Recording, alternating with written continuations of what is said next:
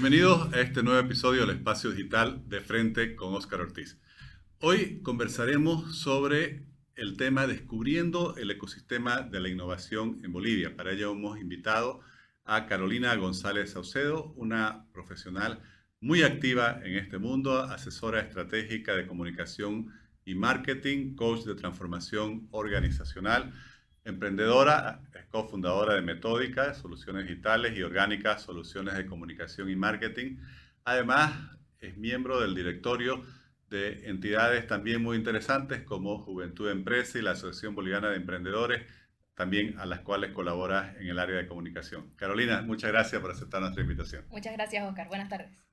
Carolina, hablaron, eh, organizaron ustedes en la Expo Cruz, en la última Expo Cruz, un pabellón de la innovación y, además es un tema que estás trabajando.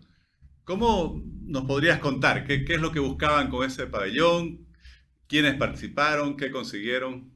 ¿Cuáles son las proyecciones? Claro que sí.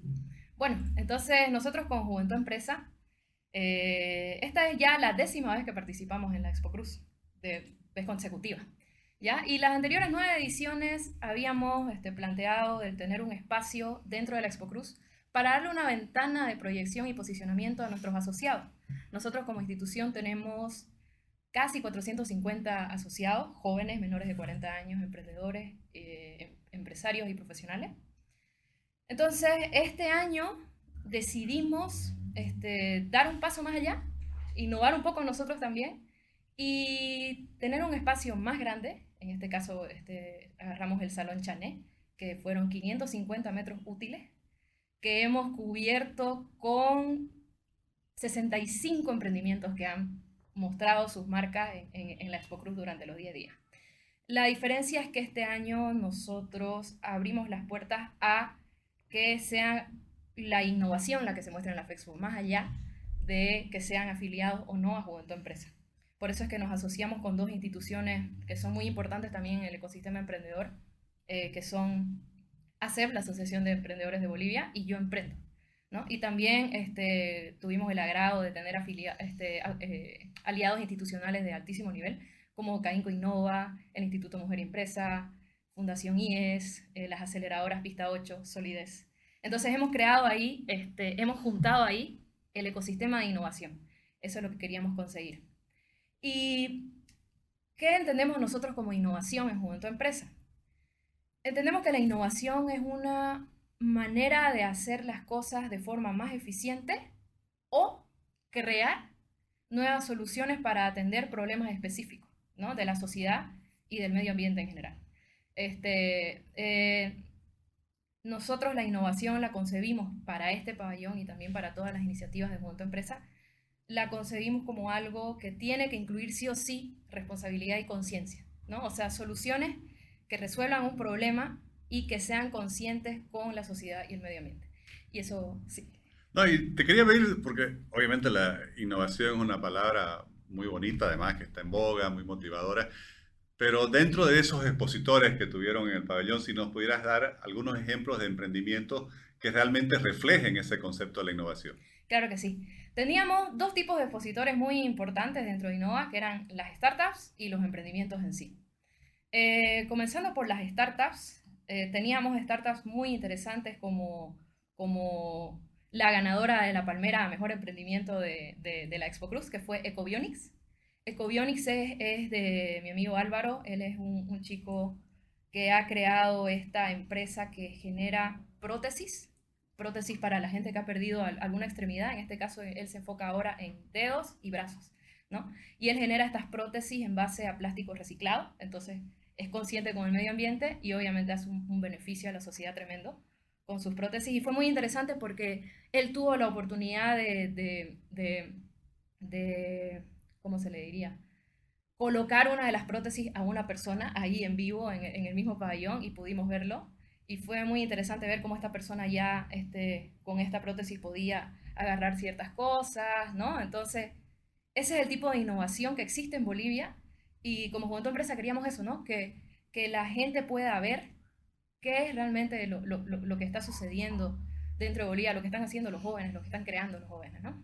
También teníamos otros tipos de startups, eh, como por ejemplo Quads, que es una solución colaborativa que, que, te reemplaza todos los softwares que utilizamos en una empresa como Google Drive o Trello o, o, otros que usamos para colaborar y te lo junta todo de una manera muy sencilla y práctica. Una, eh, una startup boliviana fantástica.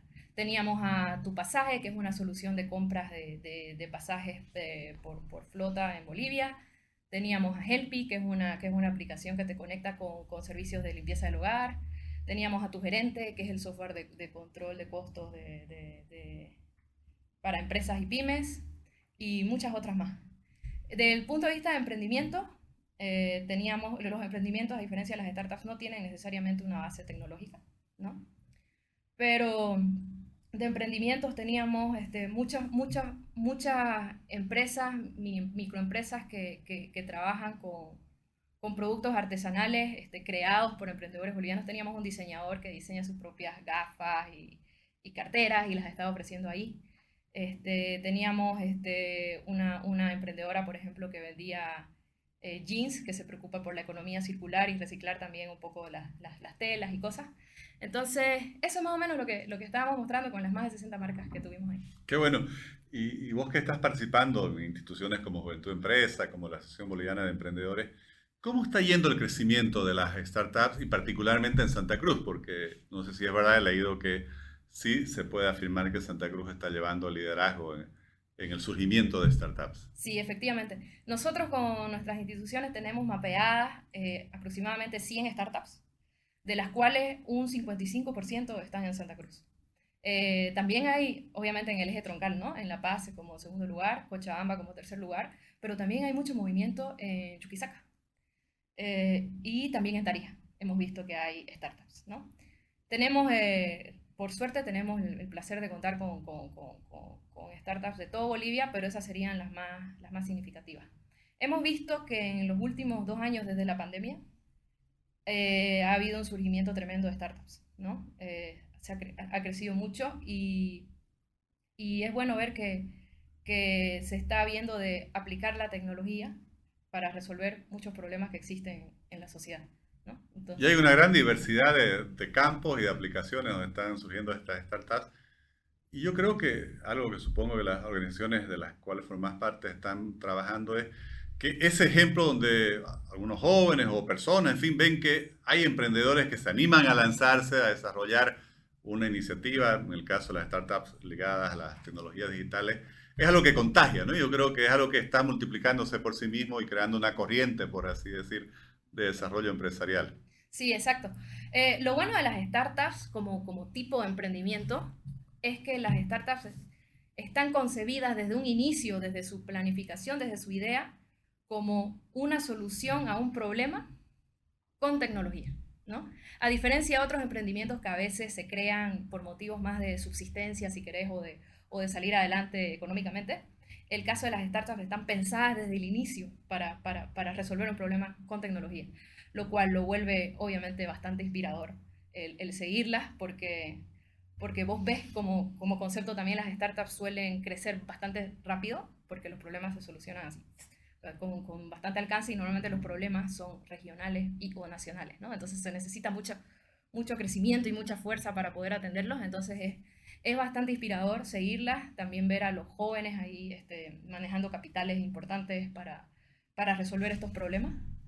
Eso te quería preguntar, porque en, en, el marco del desarrollo del ecosistema emprendedor y del ecosistema de la innovación en Santa Cruz, en Bolivia, pero en este caso con mayor prioridad en Santa Cruz, ¿Cómo estás viendo las condiciones de apoyo? Por ejemplo, las instituciones que, que ustedes tienen, si aparece un joven con, con, esa idea, con ese proyecto, ¿hay las posibilidades de, de apoyarlo, ya sea en orientación, ya sea en, en enseñarle cómo buscar capital? Eh, lo que yo detecto es que un emprendedor eh, necesita distintos tipos de ayuda.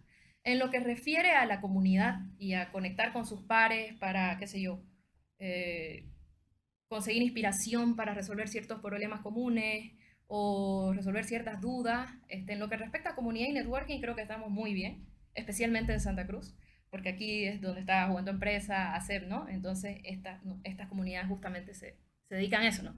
A conectar personas para que puedan eh, eh, ayudarse entre sí. ¿no? En lo que respecta a, a, capital, bueno, se está viendo que se están creando ciertos fondos como Santa Cruz Investment Angels. Eh, y ahí también tenemos mapeados unos cuantos inversionistas ángeles, que son personas que, que apuestan por los emprendimientos y, e invierten en cierta cantidad de capital. Eh, aquí creo que en esta parte del capital necesitamos reforzar un poco eh, creo que existe, creo que existe la percepción de que invertir es agarrar y poner un millón de dólares o cientos de miles de dólares o muchos ceros quizás, ¿no? Pero no necesariamente, o sea, las startups pueden levantar, en mi opinión, capitales más pequeños de personas que se animen. O sea, las personas creo deberían, eh, deberíamos ver la manera de que, de que las personas vean de que invertir es una forma también, invertir en startups es una forma de, de, invertir el dinero, además de otras soluciones como real estate o, cosas que la gente está acostumbrada. ¿no? Entonces, desde el punto de vista financiero, creo que tenemos trabajo que hacer, incluso desde el punto de vista de educación. Eh, desde el punto de vista del apoyo bancario, existen ciertos productos en algunos bancos, entidades financieras que están destinadas a apoyar a emprendedores, sin embargo creo que también hay, hay posibilidad de mejorar por ese lado. Eh, también temas regulatorios creo yo que son importantes este, empezar a analizarlo, este, algún tipo de ley de emprendimiento o algo que, que, realmente facilite a los emprendedores no empezar desde el día uno una carrera a la par de empresas enormes, ¿no? Con las mismas condiciones y, y para nada la misma realidad, ¿no? Entonces, esos serían los pilares que yo detecto. Carolina, y otra iniciativa en la cual formaste parte durante la Expo Cruz fue la organización de una presentación, creo que estaba la Federación de Empresarios Privados de Santa Cruz auspiciando, eh, que combinaba, no sé, las reuniones de negocios con una experiencia culinaria. Me gustaría que, que nos contés, porque justamente estuvimos en un episodio anterior analizando el tema de la economía naranja. Entonces, ahí estuvimos viendo el, el gran impacto, el gran efecto multiplicador que puede tener las distintas áreas de la economía naranja. Así que, por favor, ¿En qué consistió esa presentación? Claro que sí. Con la Federación de Empresarios Privados de Santa Cruz eh, aperturamos esta gestión, un Business Meeting Point le llamamos, dentro de, la Expo Cruz. Era el punto de encuentro de los empresarios. Estaba posicionado justo al frente del, del pabellón Innovación, así que ahí se generó también un interesante intercambio entre empresarios y emprendedores. Eh, y bueno, aquí en este Business Meeting Point pusimos lo que le llamamos la experiencia sensorial. La experiencia sensorial era una una cena de 18 pasos que nuestro grandioso chef Franklin Gucci de Dossier eh, concibió en base a la temática de nuestra experiencia, Sensorial Amazonas. Sensorial Amazonas era una experiencia inmersiva que gracias a la tecnología de Ciclope Studio, que también nos apoyó con esto, hicimos a través de unas proyecciones y con unos proyectores especiales y un acomodo especial y, una, un manejo un poco del, entorno, creamos una experiencia que te hacía sentir como que vos estés en el Amazonas mientras cenabas y disfrutabas de los 18 pasos. Aquí el chef hizo un trabajo espectacular eh, creando platos cada uno de estos 18 pasos con ingredientes amazónicos este, traídos del Amazonas de Bolivia eh, este, específicamente seleccionados para este tema. Y fue muy interesante también porque la economía naranja, además de la parte gastronómica que uno ve, digamos, lo que uno degusta, y en este caso la tecnología que la sumamos al, al tema, también había por detrás eh, un cuerpo de 60 estudiantes de la UDI, que fue uno de nuestros colaboradores, 60 estudiantes de la UDI que eran los, las personas que estaban este, atendiendo como meseros, como cocineros, ¿no? para hacer que la experiencia suceda el tema con la experiencia sensorial y, al haber todo un, guion y una tecnología es que no podías parar. O sea, era una hora donde las cosas tenían que pasar al segundo. Entonces tenías que tener un montón de gente. Era como, como, como una obra, como una obra, porque eran como actores que sabían exactamente cuándo tenían que entrar, qué tenían que hacer, y aparte tenían que lidiar con contingencias como clientes que, ¿y esto cómo se come? Digamos, ¿no? O, o esto cómo se hace. Entonces, la verdad es que pudimos ver a la economía naranja a desenvolverse en muchas de sus aristas en esta experiencia y, vimos también que la gente lo disfrutó muchísimo. Fue, fue muy, muy, muy aclamado. Hemos tenido muchísimas menciones en redes sociales de personajes muy, muy, muy influyentes, lo agradecemos mucho. Eh, ¿Y cómo se combinó con, con, el- con las reuniones de negocios que son propias de, de la Expo Cruz? Claro, este, teníamos al lado de, de la, de la experiencia sensorial, teníamos el Business Meeting Point, que era el, el sitio de negocios. Entonces ahí nosotros le dimos a, ciertas empresas que se animaron a participar, le hemos dado un espacio eh, al día a cada una de ellas para que puedan preparar su- sus eventos, ¿no? Ahí este, varias de ellas aprovecharon para, mostrar algunos programas de responsabilidad social muy interesantes que tienen y obviamente ahí también combinamos con la experiencia gastronómica que hay un ejemplo muy interesante aquí que fue el de Unagro. Unagro eh, hizo una presentación de la caña y la castaña y Dossier y el chef Franklin Gucci también prepararon un cóctel para los invitados que estaba elaborado con estos ingredientes y que acompañaba al evento y al, al storytelling del evento, ¿no? Entonces realmente la gastronomía y la economía naranja en general eh, te ayudan también a reforzar el mensaje, te ayudan también, están por detrás y, envolviendo todo el tema de los negocios, porque al final, al final somos personas que cuando estamos hablando de negocios o estamos haciendo lo que sea, este, mientras más cómodos estemos, mientras mejor le estemos pasando y mientras más agradable sea la experiencia, mejor van a salir las cosas. Y en los proyectos que están surgiendo en Santa Cruz, ¿habrá ejemplos de combinación de startups con economía naranja? Startups con economía naranja, sí. Hay una, hay una startup que tengo mapeada, si mal no recuerdo, de Cochabamba, que está apostando por el turismo, por ejemplo. Todo lo que tenga que ver con turismo ahorita es, este, hay, mucho, hay mucho que hacer. Eh, también se está viendo mucho de, revistas gastronómicas, revistas turísticas. Eh, estamos viendo también todo lo que sea eh, movilidad. Por ejemplo, es muy interesante, no es, yo lo considero economía naranja porque tiene que ver con entretenimiento, que es lo que hace Movi, por ejemplo, ¿no?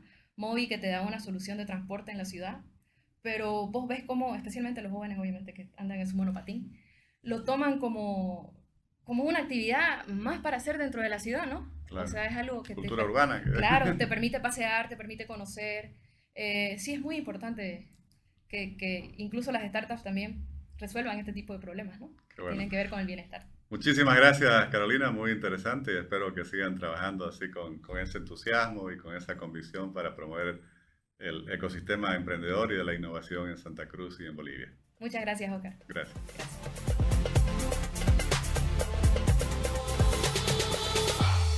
El trabajo que están realizando entidades como Juventud Empresa o la Asociación Boliviana de Emprendedores, con iniciativas como las que nos ha comentado en este episodio Carolina González, el pabellón de la innovación, o esta exhibición gastronómica combinada con reuniones de negocios que se llamó Sensorial y que se realizó durante la última Expo Cruz, son muestras valiosas de cómo se puede apoyar en la práctica a todos estos talentos que están desarrollando nuevos proyectos, nuevos emprendimientos, para que puedan hacer conocer sus productos, sus servicios, sus nuevos desarrollos. Estoy seguro que para quienes nos han seguido por las redes sociales ha sido una conversación muy interesante y muy motivadora. Les agradezco por habernos acompañado en este nuevo episodio del Espacio Digital de Frente con Oscar Ortiz.